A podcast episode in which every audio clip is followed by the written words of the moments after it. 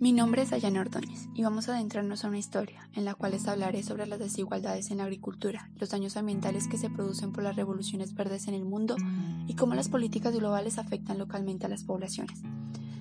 En lugares como América Latina, África y Asia, especialmente en la línea de Ecuador, son espacios propicios para cultivar la palma de aceite, usada principalmente para hacer biocombustible, pero también para productos alimenticios, cosméticos, entre otros. En esos lugares se ve cómo los monocultivos puestos por las grandes potencias, ejemplo de ello Estados Unidos, que se basan en políticas para ayudar al medio ambiente, pero desplazan a la población campesina a buscar nuevas formas de ganar la vida y también desplazan a la agricultura que se daba en ese espacio, dejando que crezca la subalimentación y afecte a las personas localmente vulnerables que no puedan luchar contra las grandes industrias. Además de eso, se generan daños ambientales significativos, como es el desplazamiento de los animales oriundos de las zonas donde se da el monocultivo. Pero ¿por qué se da esto? Las grandes empresas ven un gran potencial en el monocultivo y se aprovechan de los pequeños agricultores.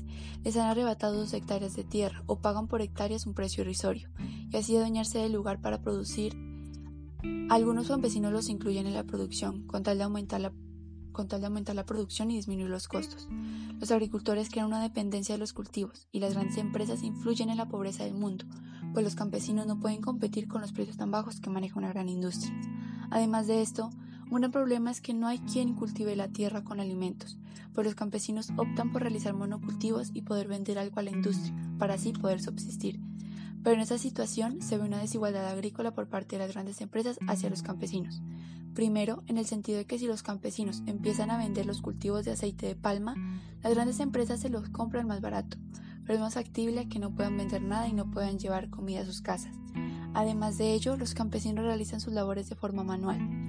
No se va a comparar lo que ellos inviertan a lo que una gran empresa invierte. Aquí se puede ver lo que dice el autor del libro respecto a un desarrollo agrícola muy desigual, pues cuando empezó la revolución verde todo se industrializó, aumentando la producción agrícola en terratenientes, en este caso en grandes industrias que tuvieran la oportunidad de comprar herramientas industrializadas, pero esos países que no cuentan con toda esa industrialización por parte de los campesinos no cuentan con esas ayudas y las ganancias para un campesino son menores.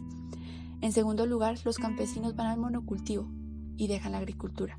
Ellos tuvieron que adaptarse a la situación que le presentaba el medio, pues los campesinos necesitan comprar fertilizantes para poder cultivar de buena manera, pero esta materia tiene un elevado, elevado costo hace que los campesinos deban pagar más en la producción que por lo que ganan al vender.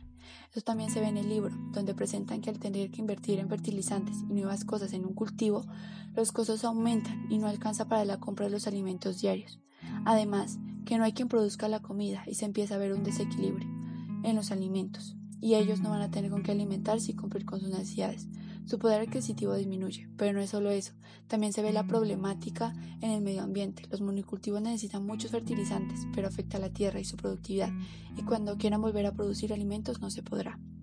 Con todo esto podemos ver la problemática de una forma que nos puede afectar a todos de forma global, pues los campesinos al mudarse a otros cultivos no producen alimentos, y esto afecta a los supermercados o las tiendas de las personas de la ciudad que compran comúnmente. No obstante, los campesinos deben decidir qué cultivar para poder alimentar a sus familias y muchas veces no les quedan muchas opciones, sino acogerse a grandes empresas que les ofrecen una salida.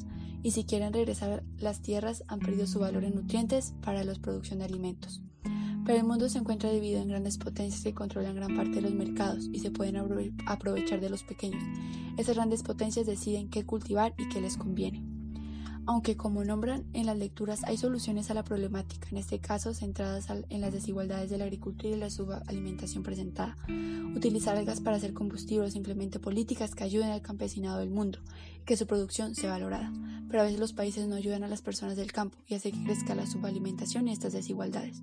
Por todo ello, la geografía no es simplemente un papel con un mapa. Esto nos ayuda a entender ese tipo de problemas sociales, medioambientales, políticos, en este caso entender cómo las llamadas potencias oprimen para beneficiarse de los países subdesarrollados, ver cómo las áreas propicias para algunos cultivos no son de las personas de ese lugar, son de, son de otras que se benefician. Invito a que no apoyemos algo que genera daños medioambientales y también al campesinado del mundo y de la misma Colombia. Decidamos por alimentos producidos localmente, leer las letras pequeñas de los empaques para ver qué contienen e informarse siempre. Muchas gracias.